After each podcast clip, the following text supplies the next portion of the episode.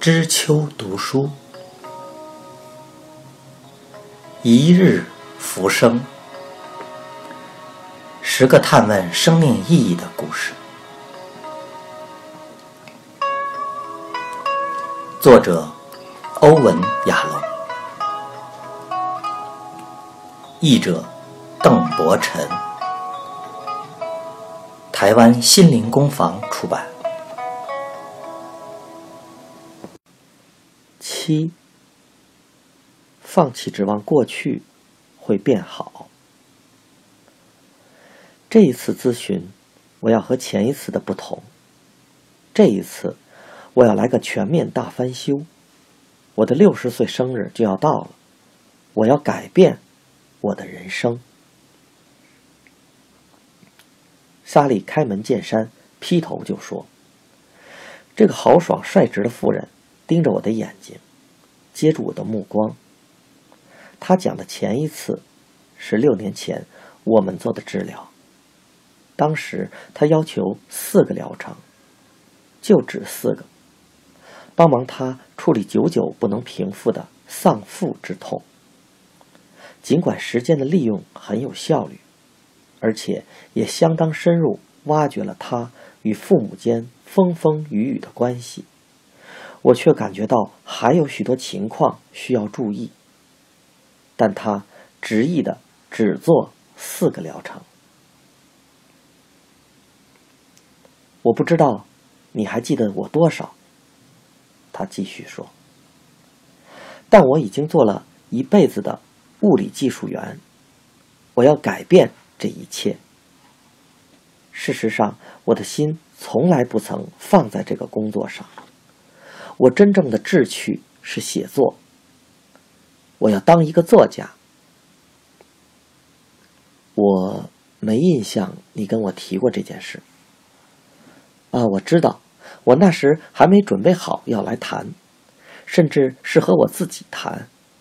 现在我准备好了。正因为知道你是位作家，所以我再度联络你。我想你能帮助我。找到成为作家的道路，我会尽力而为。你请说吧。我已经下定决心要把写作放在第一位。现在我已经有足够的金钱可以这样做。我的退休金，加上我先生的工作，他是飞机驾驶员。就算联合航空已经把机师的退休金洗劫一空。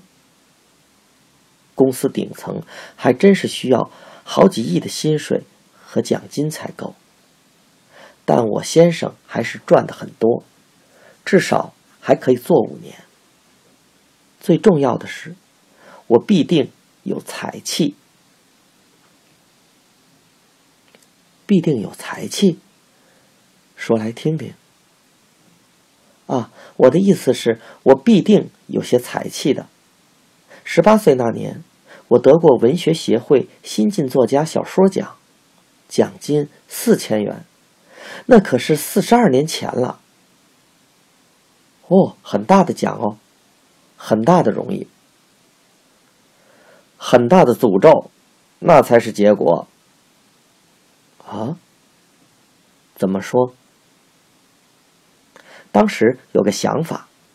自己永远也不可能达到那个荣誉了，开始觉得自己是个骗子，不敢把自己的作品拿出来。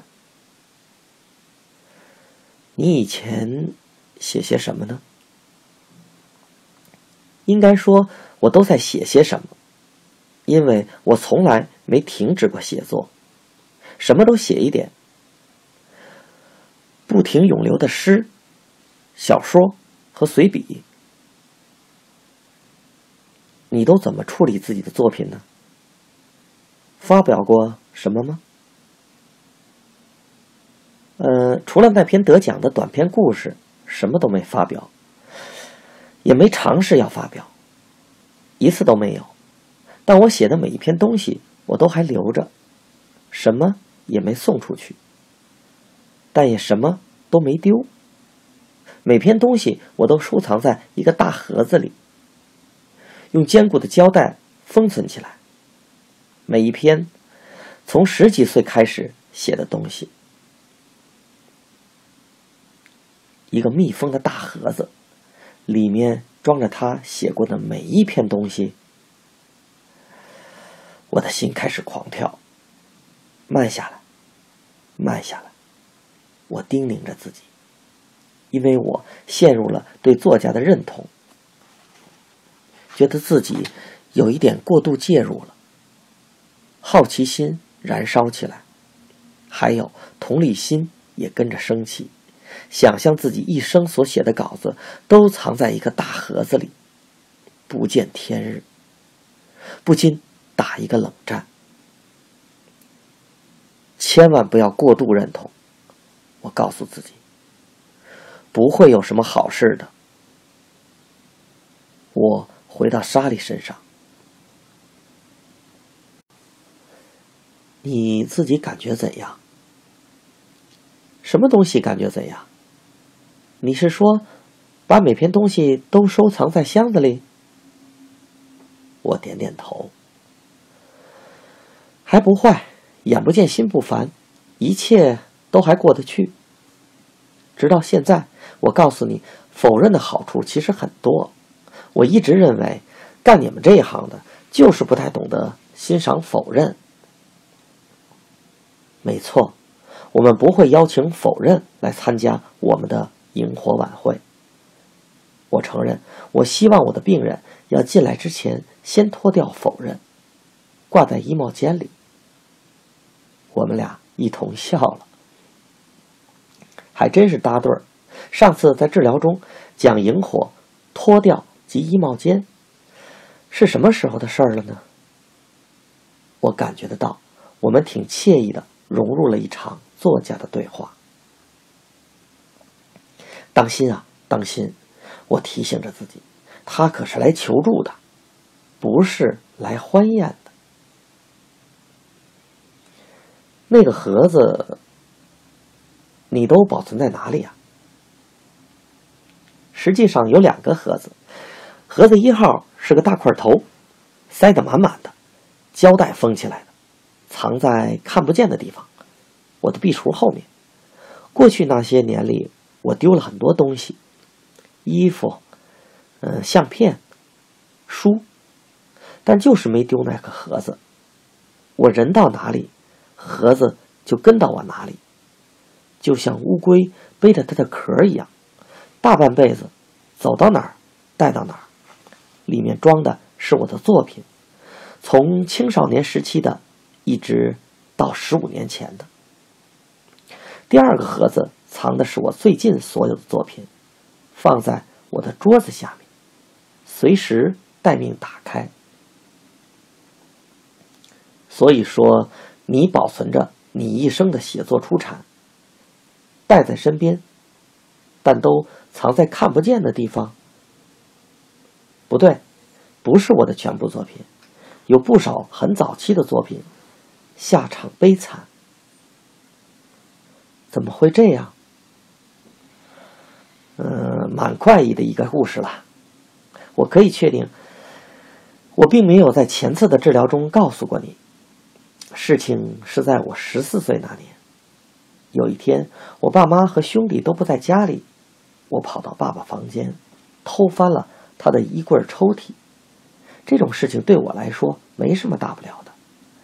至于当时要找的是什么东西呢？我不记得了。反正我算得上是惯犯就是了。也就是那一天，在我爸爸放毛衣的抽屉里，我发现了我的两首诗。纸张看起来还有泪痕，好像沾过我爸爸的眼泪。我从来没给过他看我的诗，他居然有。我当然气得不得了，他怎么弄到手的呢？想都知道，但哪会有别的可能？一定是我上学的时候，他偷翻我的房间偷走的。所以，啊，其实我根本没办法找他算账，不是吗？那样一来，岂不是不打自招吗？承认自己偷翻了他的衣柜呗？所以我只能采取唯一的手段了，那是把我写的诗全部都烧掉。哎呦喂！我好像心脏挨了一刀。我不想表达出来，但他却明察秋毫。我说的，把你吓到了。烧掉自己写的诗，全部。我试着想象那样一幅画面：一个十四岁的女孩划下一根火柴，点火烧诗。想起来都觉得心痛，觉得可怕。你对自己还真是够残暴的。告诉我，莎莉，对那个十四岁的小女孩，你可曾有过一点同情心？莎莉似乎心有所动，头往后仰，朝上望了几秒钟。哼，之前我可从来没有想过这样的问题，我得好好想想才行。让我们把这儿记在心里，等以后再谈，这个很重要。至于现在，还是多谈谈你这次来的理由吧。我其实是一心想要回到那个用胶带封起来的神秘盒子，那对我的吸引简直就像钉子置于磁铁。但莎莉因父亲侵犯他的隐私，愤而烧毁自己的作品的事儿。却把我给打断了，情况变得需要格外谨慎。他会回到盒子上来，这个我可以确定，但完全要看他定的时间表，要等到他没有问题，而且准备好了才行。接下来的几个月当中，我们都在为他的新生活做准备。首先，他要处理退休。那可是一大转变，往往令人惴惴不安。能够淡定以对的实在不多。虽然他充分觉知到这一路的障碍很多，但她是个既有决心又有效率的女人，便开列了一份清单，逐项加以解决。首先，既然做了决定，事情无可逆转。他就必须有所妥协。他所专长的物理领域变化极快，他的知识基础很快就会跟不上的。他明白，以后想要改变心意，回到原来的工作，根本就不可能有机会了。为了确保他的实验室没有他还能运作，他用了些心机。促成了一次设想周到的行政改组，确保过渡的顺利。其次，他要处理单独生活。他先生打算继续飞个五年，有一半的时间不在家，但他知道自己有一群朋友可以作伴。然后就是财务问题。依我的建议，他和他先生找了一个财务顾问去咨询。得到一个结论：只要他们少给孩子一些，他们就会有充分的退休养老金。于是，他们安排与两个儿子会面，儿子向他保证，他们可以照顾自己。清单的最后一项，在哪里写作？对莎莉而言最是麻烦。为此，他苦思了两个星期，要写得好。就需要绝对的安静、孤独与自然平和相处。最后，他选定附近一处被加州橡树的茂密枝桠环绕的阁楼，租了下来。然后有一天，他带着一个两尺六十公分见方的盒子进到我的诊疗室。盒子重到在我们之间放下来的时候，地板为之震动，令我大吃一惊。我们一言不发的对坐着，最后只见他从包包里拿出一把剪刀，往盒子旁边的地板上一跪，看着我说：“我想就今天吧。”我试图把事情缓下来。莎莉却红了眼，嘴唇颤抖，手上的剪刀似乎握不太稳。首先，让我问你一声，你还好吧？你看起来很紧张，莎莉。他往后跪坐在脚跟上，回应道：“甚至早在第一次疗程前，我就知道这一天总是要来的。我来看你，就是这个原因。这事儿让我担心害怕，好几个晚上几乎没办法睡，尤其是昨晚。但今天早上醒来，不管怎么说。”我知道，是时候了。把它打开来，你心里面会发生什么事呢？这个问题我之前就提出来过，但一点结果都没有。今天总算他自己送上门来了。我的人生有很多黑暗的篇章，有的情节比我告诉你的还要黑暗。这个盒子里就有很多黑暗的故事。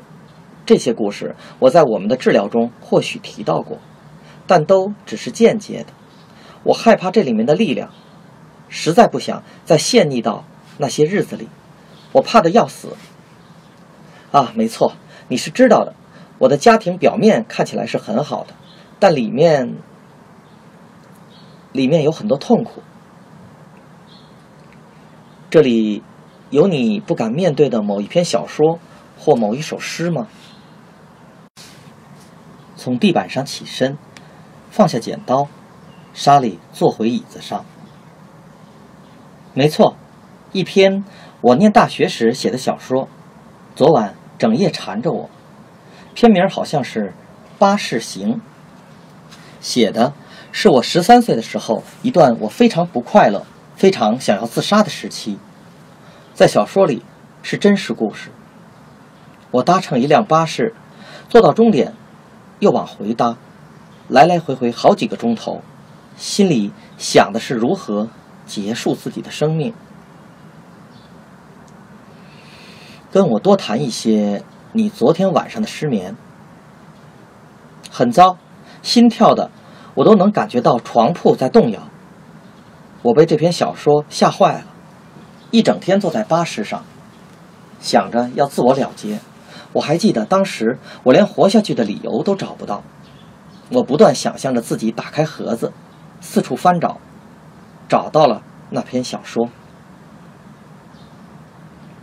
那时候你十三岁，而现在你刚过六十，所以说搭巴士是四十七年前的事儿了。你不再是十三岁的小女孩，你早已经长大成人，嫁了一个你爱的男人。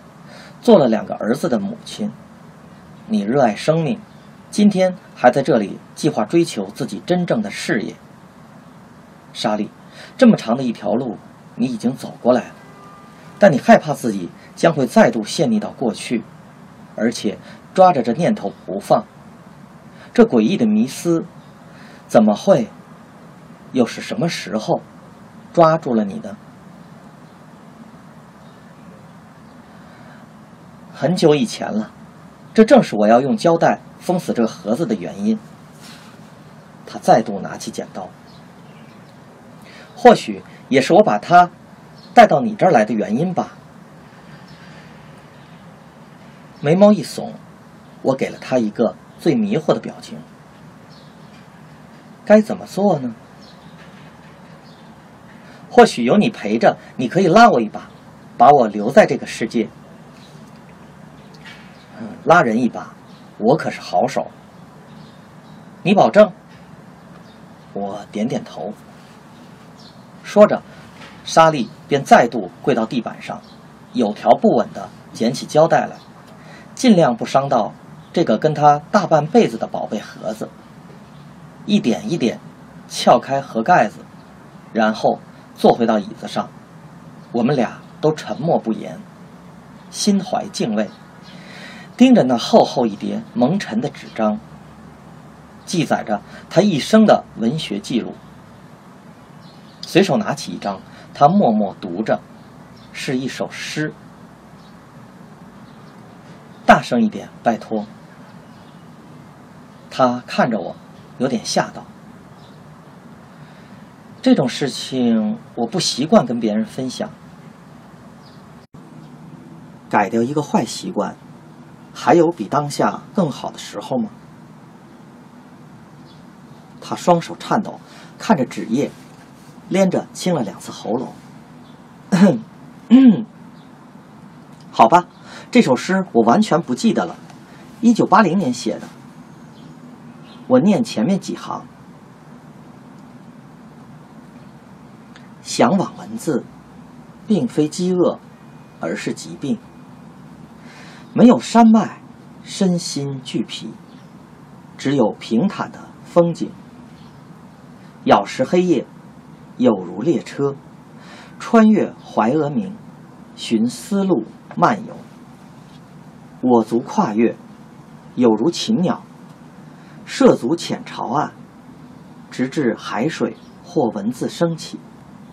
漫过一切，珍惜鸟类或异类心灵的。符号，泪盈满眶，我无言以对。这首诗太好了，莎莉，太好了，我喜欢，尤其是最后几行，意象丰富。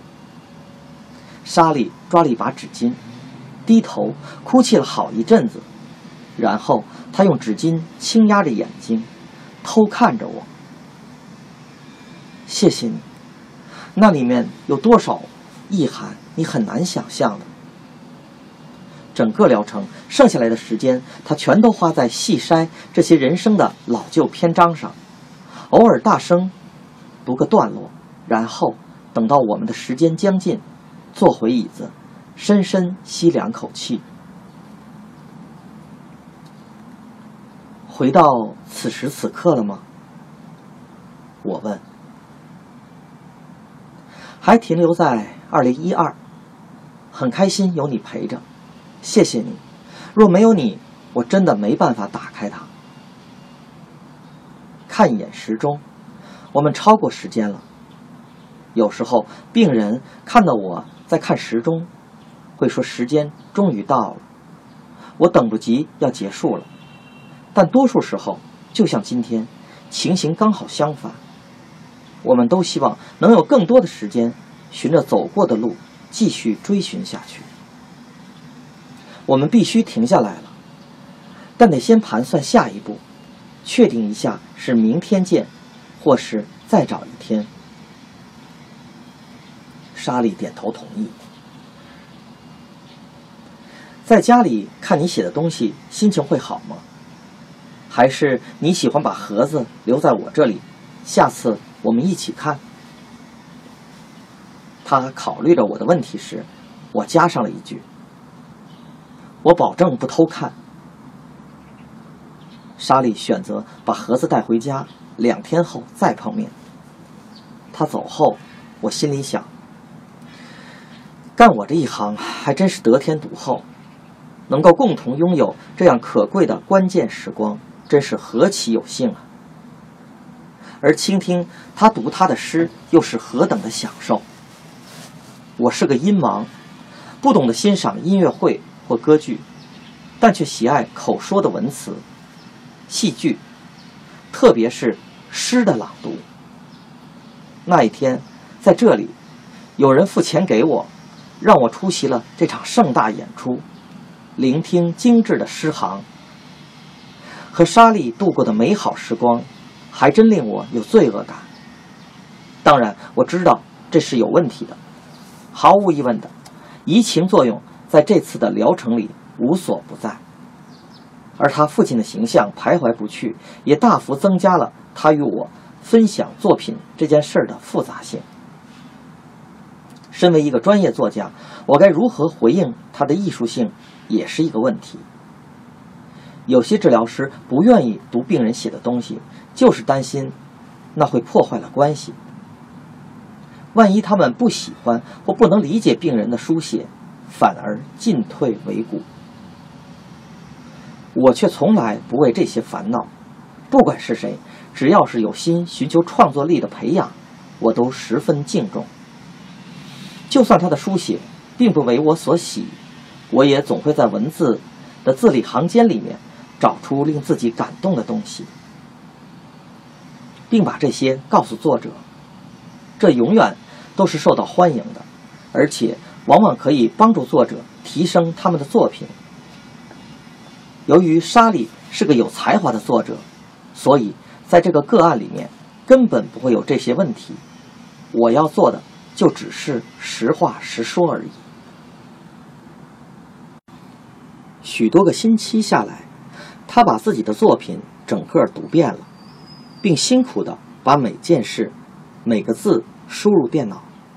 而他在这方面所下的功夫，后来都成为了治疗工作的宝藏。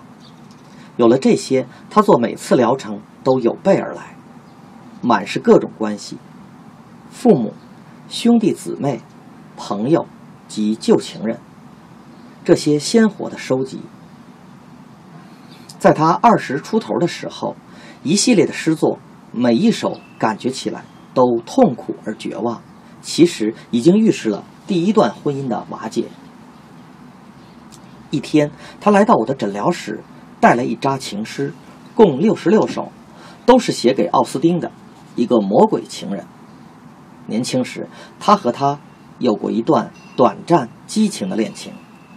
这些诗吟唱着无止境飙升的爱，但两人的关系很快就达到巅峰，然后草草结束，不堪回首。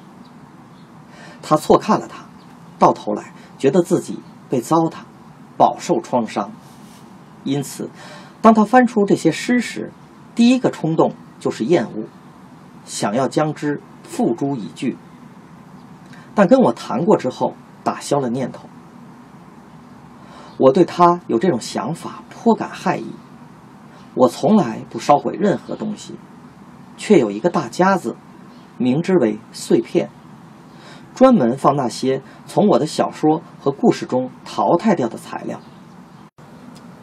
为了让那些诗免遭火劫，我把这些全说给他听，并采取缓兵之计，要求他朗读一些和奥斯汀有关的诗。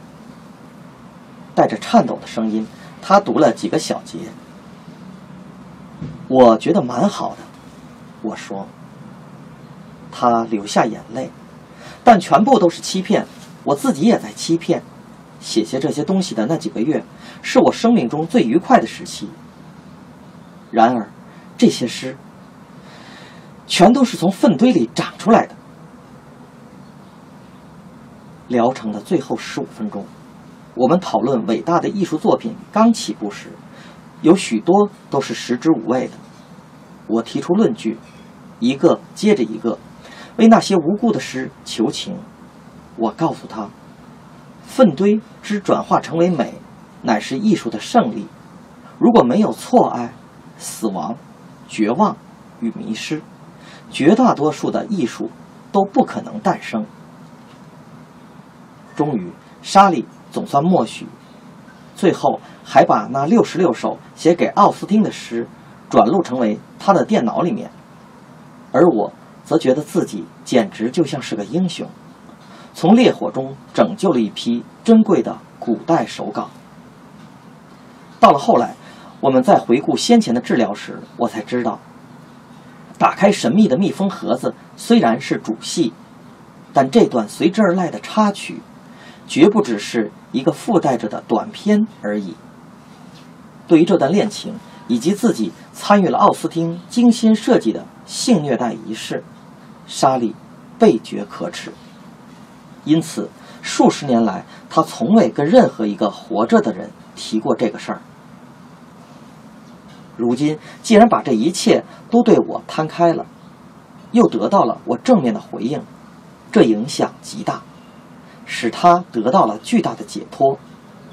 疗程结束时，他第一次要求，并接受了一个拥抱。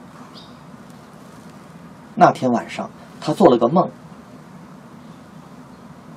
我发现有人，可能是我先生，在我门口放了一堆洗过、叠好的衣服。我把它们放进洗衣机里，因为放在那儿有可能又沾了灰尘。但一转头，我改变了决定。并把衣服收进了我的衣橱。这个梦讲的东西再清楚不过，他不再有脏衣服要洗了。随着莎莉不断筛滤着他的小说和诗，我们讨论了里面形形色色的丰富题材。我预期还会有更多更惊人的题材被挖掘出来，那些使他终其一生埋葬自己写作的黑暗作品，到底在哪里？譬如说，那则可怕的巴士故事又在哪里？然后那一天来了，他捧着一个夹子进我的诊疗室。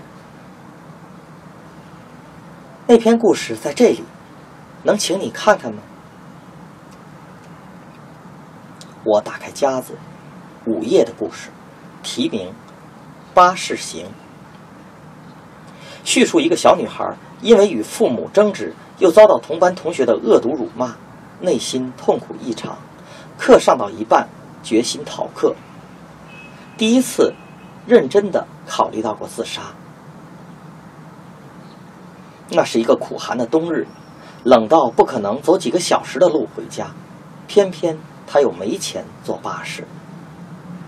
父亲上班的地方就在附近，但前一天他才拒绝在他和母亲的激烈冲突中帮他。他仍然在气头上，不可能求父亲载他回家，或跟他要钱去坐巴士。于是，小女孩踏上了巴士，翻开口袋，表示自己没钱。巴士司机起初拒绝他上车。但看到他冻得发抖，只好点头应允了。他坐在巴士的后端，一路上小声哭着。到了终点站，所有乘客都下了车，司机熄掉了引擎，准备下车休息十分钟，喝个咖啡。注意到还有个抽泣的小女孩，便问她为何还没下车。他告诉他。他家在路线的另一头。他不但没赶他，反而买了一瓶可乐给他，还要他坐到他的旁边，傍着前面的暖气。那一天剩下的时间，女孩便和司机来来回回的搭着巴士。放下这个故事，我抬起头来看，这就是那个。你怕的要死的黑暗故事？不是，我从来就没找到那个故事。那这个呢？我昨天写的。我无言，默默对坐一阵子，最后由我发难。你知道我在想什么吗？几个星期前，当你终于了解你的父母没给你爱。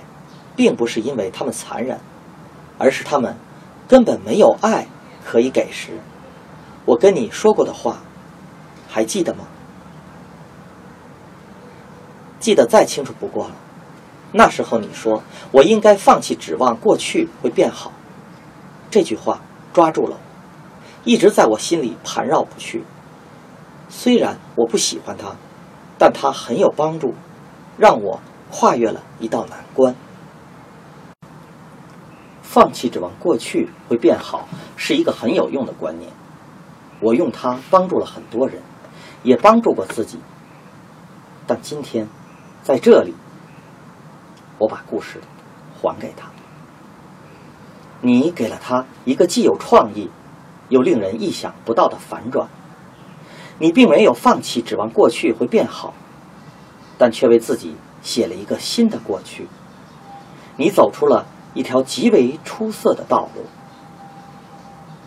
莎莉把故事放回他的公事包，抬头一笑，说了一句我所听过最美好的称赞：“